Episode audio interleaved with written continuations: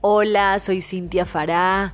Hoy vamos a conversar en este segmento de finanzas personales de algunos comportamientos, de algunas dinámicas y bueno, de algunas cosas que, como siempre digo, ahora siempre es un momento, siempre es un buen momento ahora, pero ahora más que nunca debemos de analizarlas, debemos de meditarlas y sobre todo tal vez de corregirlas si es que nos están alejando de los objetivos, nos están eh, apartando de ese buen bienestar económico que estoy segura todos y todas queremos. Este audio lo vamos a partir en dos partes. La primera parte tiene, eh, tengo como unas, no sé qué decirles, unos 16, 18 errores, por así decirlos, a nivel financiero.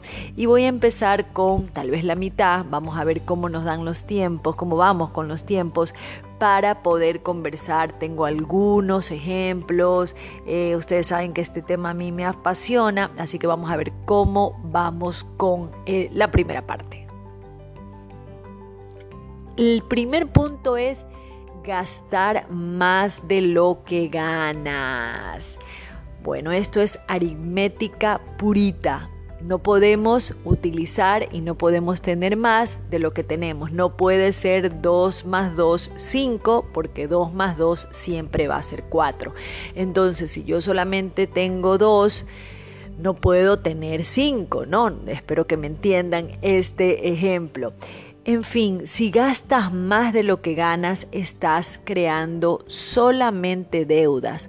Aquí también quiero mencionar pues que solamente gastamos y no generamos, no invertimos. Las deudas siempre nos van a salir caras. Todo lo que tiene que ver con crédito implica un interés. Esto quiere decir que obtienes o te genera un valor siempre adicional a lo que tú haces. Entonces, si nosotros estamos gastando más, muy seguramente, y no nos alcanza, tal vez estamos viviendo de las deudas, tal vez estamos viviendo de las tarjetas de crédito, tal vez... Eh, no nos alcanza y no estamos haciendo algo adicional, pero si no nos alcanza, ¿cómo estamos cubriendo esos gastos? Ya lo he mencionado en otras ocasiones, revisar esos gastos siempre va a ser el punto número uno, poder revisar los gastos, aunque a mí me encanta también decir que lo importante es generar más, porque si a ti te gusta el estilo de vida que tú tienes, recortar estos gastos, dejar de hacer cosas, de repente si tú tienes tu carro y tener que venderlo porque te tienes que quedar sin carro, no es pues obviamente ese estado que sueñas, aunque si hay que hacerlo, no pasa nada, te vas a poder comprar otro carro después.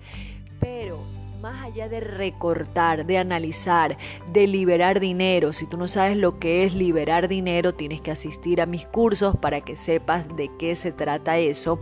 Sí es importante generar algo adicional pero ya ahora más que nunca dejar de gastar más de lo que ganas. Se supone que si tú ganas tanto, tú con eso debes de vivir. Si no, pues obviamente tenemos que buscar más. Y si en esto tú estás viviendo, como se dice, ¿no? de las tarjetas de crédito o de préstamos que tú haces, te invito a que actives eh, tu cerebro, tú tienes toda esa sabiduría, tú tienes todas esas herramientas, actívalo. Eh, me encanta que uno de mis mentores siempre decía que estamos acostumbrados a pedir empleo o a pedir un préstamo cuando se trata de producir dinero, de conseguir dinero. Entonces hoy te invito a que si tal vez tú estás viviendo de las deudas, si tú estás viviendo de las tarjetas de crédito porque efectivamente no te alcanza lo que ganas, empieces a pensar y empieces a buscar, a, a abrir tu mente y buscar y crear, valga la redundancia, qué más puedes hacer para que esto te genere un ingreso y que esos ingresos empiecen a aumentar y esos ingresos sí te puedan alcanzar. Y como también ya lo he dicho muchas veces y por si acaso no me voy a cansar de repetirlo, El punto número dos es que si tú continúas por la vida sin llevar un presupuesto, sin llevar un registro de gastos, no esperes a que las cosas cambien, no esperes a que te vaya bien. Eh, a mí me gusta, eh, veo, mejor dicho, a las personas y sin, sin criticarlas, ¿no?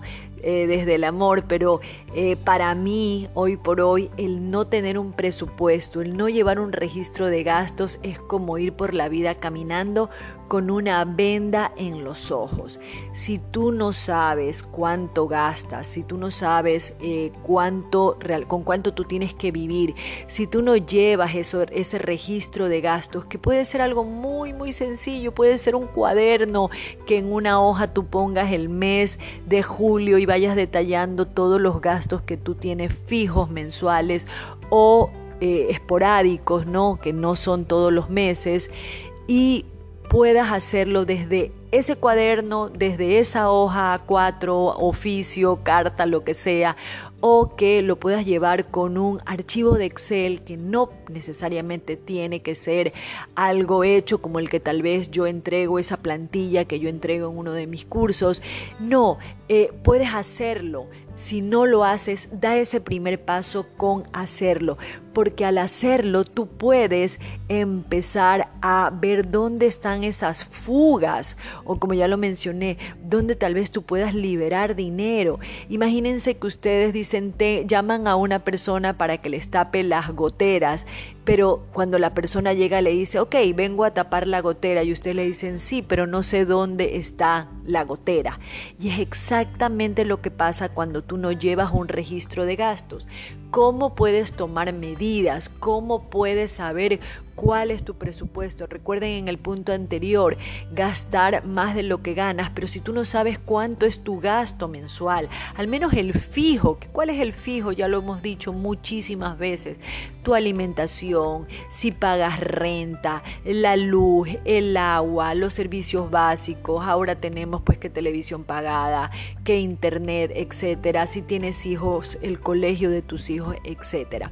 Recuerda llevar un registro de gasto presupuestarlos. Esa palabra, eh, yo antes de entrar en este tema de finanzas personales, para mí hacer presupuesto era solamente para personas que habían estudiado contabilidad, para un contador, para una persona que sepa todo este tema de, me acordaba de, de cuando estudiaba y que no me gustaba la contabilidad y ahora no sé si me gusta o no, pero sé que puedo manejar este tipo de términos porque es solamente eso, un término.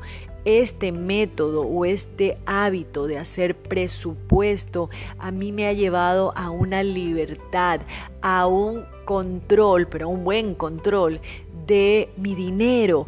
Y como me encanta esa, esa frase, yo ya no le pregunto al dinero a dónde se fue, sino que yo ahora le digo al dinero a dónde debe de irse, porque he hecho esto, he llevado este registro de gastos. Siguiendo con este camino, este recorrido, eh, a mí se me ocurrió este tema, eh, estamos en julio del 2020, eh, para quienes estén escuchando este audio tal vez en alguna otra en algún otro año estamos reactivándonos después del COVID después de una cuarentena obligatoria y ya para julio en otros años yo hubiera podido sugerir que hagamos un balance, no de los hechos, sino de los resultados, un balance de cómo ha estado nuestro primer semestre del año. Sin embargo, pues como estamos en una situación sumamente atípica, no podemos hacer un balance, eh, muchos negocios han parado, muchos negocios pues no han tenido ningún tipo de ingreso en dos meses, dos meses y medio recién nos estamos reactivando, es decir, que estamos volviendo a esta normalidad, normalidad eh, a medias. Bueno, quienes saben, quienes están escuchando en la actualidad saben de a lo que me refiero, pero he querido traer este tema, ¿no? Ya llevamos dos puntos, pero... Eh, quiero recordarlo, he querido traer este tema de poder analizar qué, eh, qué comportamientos, qué prácticas financieramente estamos teniendo para tomar medidas y poder cambiar lo que va del próximo año, ¿no? De este 2020 en este caso, o de nuestra vida entera. Y por eso paso al error o comportamiento número 3, que es mantenerme en esta área de comodidad.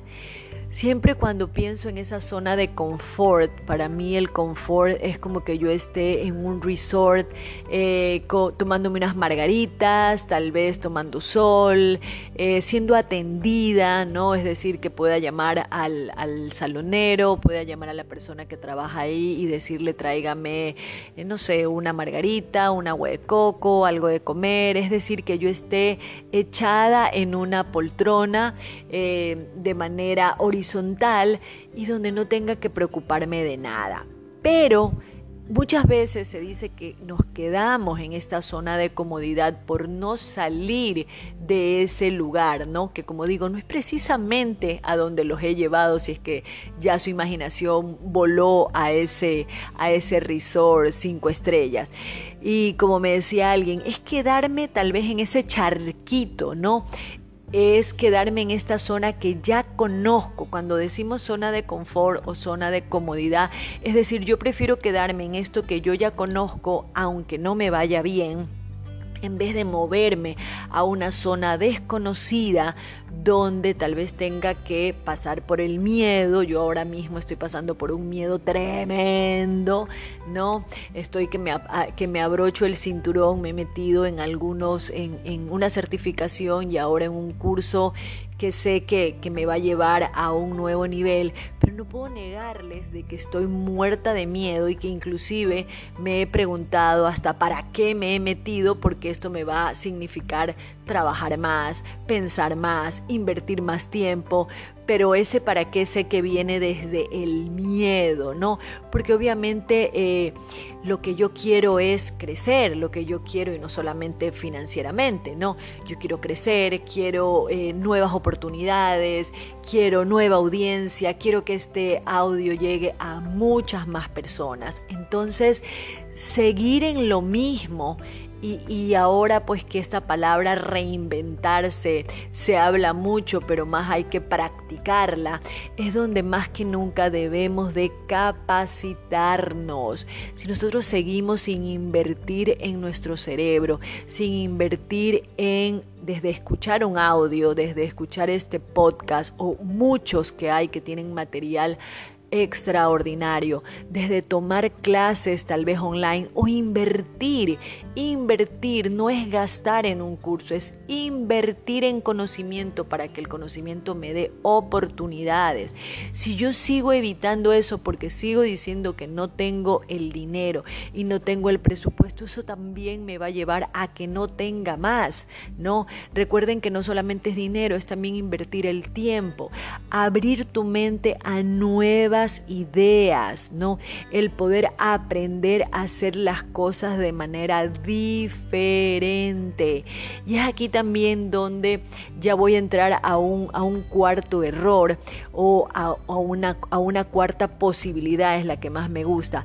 Pero recuerden, salirnos de ese charquito, de ese charquito y ustedes saben qué animalito es el que se pone en el charco, ¿no? Salirnos de ese charquito, tal vez irnos a otro, pero a otro más grande, a otro más bonito, a otro muchísimo mejor, pero podernos salir de esa zona conocida para abrir no solo nuestra mente, sino todas esas posibilidades que nosotras y nosotros eh, nos merecemos y que están ahí esperándonos para que solamente con un abrir y un despertar nosotros podamos verlas y podamos tomarlas.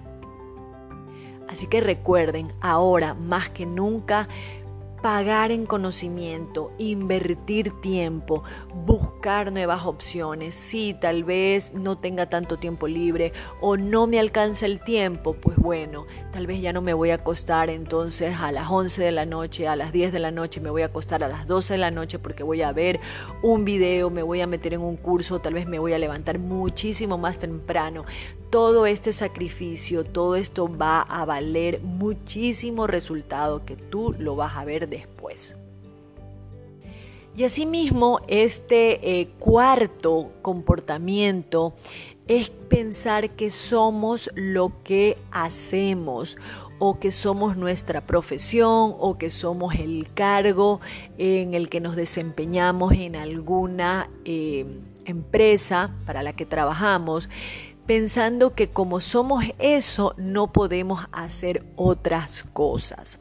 ¿Y a qué me refiero? A que obviamente en estos momentos todas las, todos los ingresos, tal vez todos los clientes han mermado, ¿no? Nuestros salarios han mermado, la afluencia de clientes han mermado. Entonces muchas veces decimos es que yo soy abogado, entonces en estos momentos ya no tengo la cantidad de clientes que tenía porque obviamente no los tengo en este momento por la situación que estamos hablando, ¿no? Puede ser que yo también diga que eh, soy, médico y al ser médico pues no tengo... Eh, no sé, las operaciones o las consultas que tenía, aunque obviamente eh, la mayoría ha emigrado a la parte online. Sin embargo, lo que te quiero decir es que cuando yo me quedo estacionado a solamente ser mi profesión y la veo solamente desde una de las ramas que ese árbol tiene, yo estoy perdiendo dinero, estoy dejando de ganar dinero. Y te voy a poner un ejemplo muy, muy práctico que me ha encantado.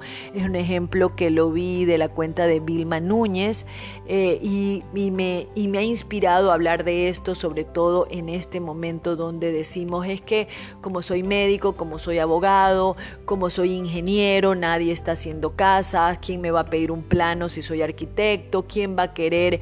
Eh, tener, rediseñar su casa o contratarme como diseñadora de interiores ante toda esta situación.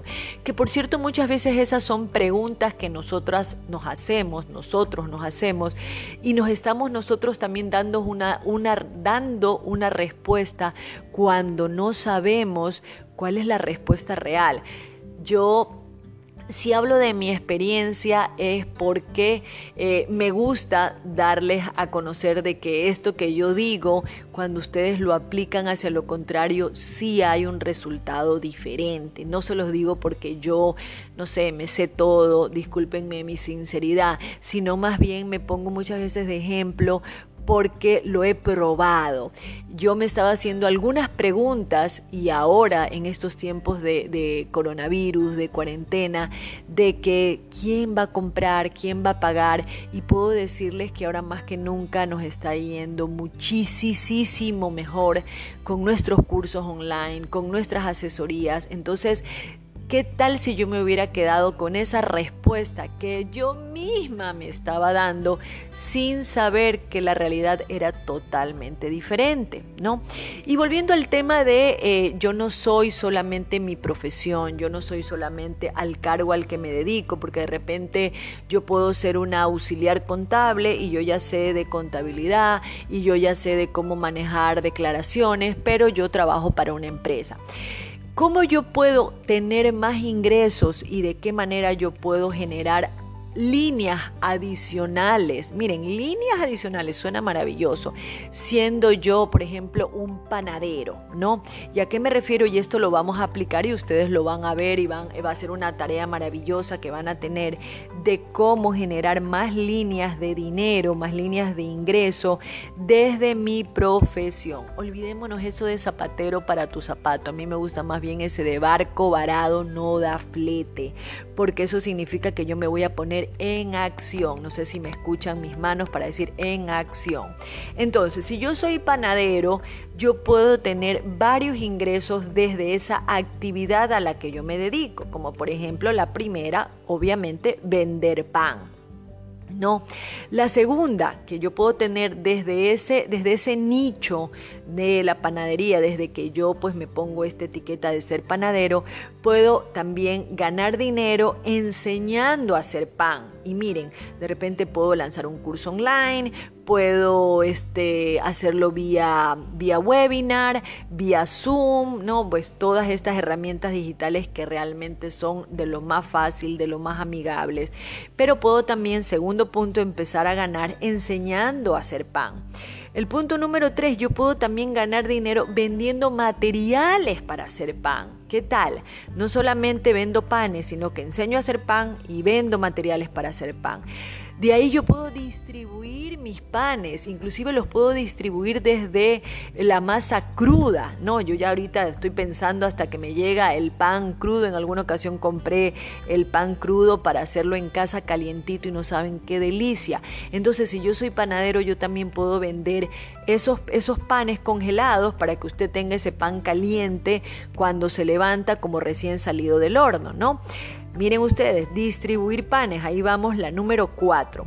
La número 5, yo puedo asesorar y enseñar, no, asesorar o enseñar, mentorizar a los panaderos, ¿no? ¿Qué tal? A mí ya me va bien, yo ya sé cómo se maneja el negocio, puedo empezar a dar asesorías a mis colegas, ¿no? Porque recuerden que si no te va tan bien como tú quieres o como le va al otro, es porque hay algo que tú no sabes, Entonces podrías también tú asesorar a quien quiera crecer. Y la última, ¿no? Aunque deben de haber muchas más, es enseñar a gestionar las panaderías. ¿Qué les quiero decir con eso? ¿Se dieron cuenta? Es decir, yo me puedo poner la etiqueta de decir soy panadero, soy abogado, soy ingeniero, soy arquitecto y no tengo, no tengo ingresos porque en este momento las cosas han bajado, eh, como ya les dije, pues no hago planos porque en este momento nadie está construyendo casas. Eh, mis ingresos han bajado porque como soy abogado, nadie, eh, nadie me está contratando para eh, asesoramientos o para contratarme para libre ejercicio de la, de la profesión, etcétera.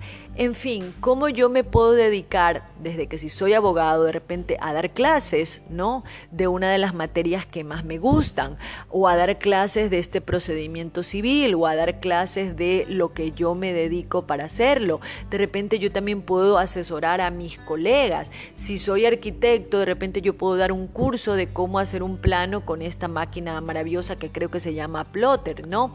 Eh, si soy diseñadora gráfica, puedo también dar un curso de las nuevas tendencias actuales eh, en estos momentos del diseño interior.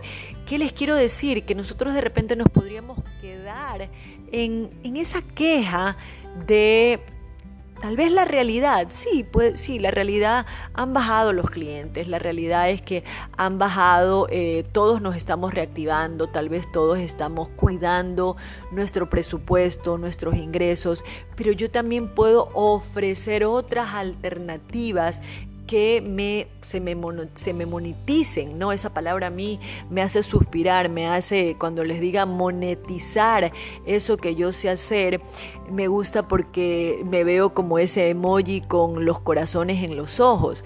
Entonces, qué importante es que yo pueda, como les decía, eh, y, este, y este error 4 o este comportamiento 4 va de la mano con el error y comportamiento 3, porque es ahí donde yo puedo abrir mi mente a nuevas ideas, ¿no? Abrir, yo aquí estoy, pero abriendo pecho, abriendo manos, porque eso hace que sea como que yo me puedo quedar con este abanico cerrado. Imagínense, un abanico cerrado. Un abanico cerrado puede ser, eh, no sé, un pedazo de madera, pero un abanico abierto puede ser una maravilla, desde solo estar abierto, desde el movimiento, etc. Asimismo, tú puedes tener una profesión, tú te puedes dedicar a eso, pero cuando abres tu mente, tú puedes ver que de eso puedes tener algunas, algunas y muchísimas alternativas. Miren cómo desde hacer pan yo puedo llevar hasta seis líneas de ingreso, salirme de ese nicho, ¿no? Salirme de esa etiqueta y ampliar ese nicho y empezar a tener varias fuentes de ingreso desde ahí. Y asimismo eh, voy a ir avanzando ya que esto me está dando la pauta para el, para el error número 5, ahora más que nunca, y ahora más que nunca. Y, y yo mismo me río porque yo sé que ese ahora más que nunca ha sido siempre, pero es ahora más que nunca el que ya no podemos seguir con solamente una fuente de ingreso. Y lo, y lo menciono porque ya hablé de que de que como desde tu misma profesión, haciendo lo que haces, tú puedes abrir este abanico.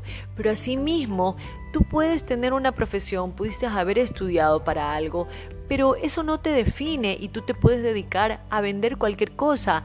Yo conté en uno de mis testimonios de cómo cambié y, y uno de los grandes pasos para cambiar de una mentalidad pobre a una mentalidad de abundancia, de prosperidad, básicamente, es cuando yo dejé de sentirme mal porque como yo era la ejecutiva del banco, yo no podía estar vendiendo, eh, cacholeando, como decimos acá en nuestro país, o vendiendo zapatos, eh, splash, eh, ropa, aretes, lo que sea que vendía antes. Yo siempre fui una persona que vendía de todos, desde el colegio vendía negritos, etc. sin embargo, en algún momento me perdí, me dejé de llevar por este tema de que no, pues yo soy la ejecutiva del banco, yo soy la gerente, yo soy la oficial, etcétera. Y eso mermó mis ingresos, es más, mermó mis ingresos e hizo que yo solo dependiera de una fuente de ingreso, que cuando quedé desempleada porque el, el, banco al que trabajaba quebró, yo ya no sabía qué hacer, ¿no? Entonces, ¿qué les quiero decir? Que ahora más que nunca, una vez más repito esa frase, eh, debemos de tener varias fuentes de ingreso. No importa lo que tú hagas, no importa lo que tú estudiaste, no importa cuántos MBA o PhD tengas. Si tú necesitas y quieres que te vaya mejor, debes de tener varias fuentes de ingreso. Porque te hago una pregunta, ¿qué pasa si esa fuente de ingreso principal falla? Y falla. Mira ahora, somos falla. Yo tuve que cerrar una de mis fuentes de ingreso, la tuve que cerrar por dos meses y medio y no tuve ningún ingreso, cero. Cero, más bien tenía gastos, tenía gastos de personal, tenía gastos de arriendo, tenía gastos de los servicios básicos, pero ¿cómo pude vivir? ¿Cómo pude estar bien? porque tengo otras fuentes de ingreso como por ejemplo esta de los coaching, de los cursos, de las asesorías, ¿no? De todo lo que es y todo lo que hacemos en dedicados a ser feliz. Entonces, debemos de tener varias fuentes de ingreso. Primero por algo súper lógico, que si la una falla, yo tengo un plan B. Yo no puedo vivir solamente de un plan A. No, la segunda, el segundo punto es que obviamente al yo tener varias fuentes de ingreso, tengo varios ingresos. Entonces no solamente tengo algo fijo mensual, ¿no? Porque de repente yo puedo estar trabajando para una empresa y tengo un sueldo, pero puedo también dedicarme a vender otras cosas, dedicarme a dar asesorías, dedicarme a subir eh, declaraciones mensuales o, no sé, dedicarme a hacer bisutería, pastelería, repostería, mil y un cosas. Entonces, eh, recopilando la primera parte, yo creo que van a ser más de dos, eh, en, estos, en estas situaciones que me gusta para analizar, reflexionar y tener muy en cuenta para que empiece a cambiar este segundo semestre del 2020 y pues toda nuestra vida, todos nuestros años. Lo primero es gastar más de lo que ganas. No podemos seguir cometiendo este, este, esta dinámica, no podemos seguir repitiendo estos patrones de gastar más de lo que ganamos, ¿no? El segundo, no llevar un registro de gastos, no hacer un presupuesto. El tercero, mantenerte en esa área de comodidad, mantenerte tú en ese charquito que ya conoces y no pasar tal vez a un charquito más grande o a una zona mucho más, tal vez difícil, pero con muchísimas más cosas eh, maravillosas, no solamente a nivel monetario. La número cuatro, como hablé, eh, era que no teníamos que ser o dedicarnos solamente a nuestra profesión, desde nuestro nicho, desde eso que estudiamos y que nos dedicamos, podemos tener varias líneas de ingresos, varias líneas de generar dinero extra. Y la número 5, con la que hemos cerrado, es que va a la par tener varias fuentes de ingreso. Recuerden que lo ideal sería que en algún momento nosotros podamos tener alrededor de siete fuentes de ingreso. Ojo que las fuentes de ingreso no son trabajos, no son a lo que nosotros nos dedicamos al 100%.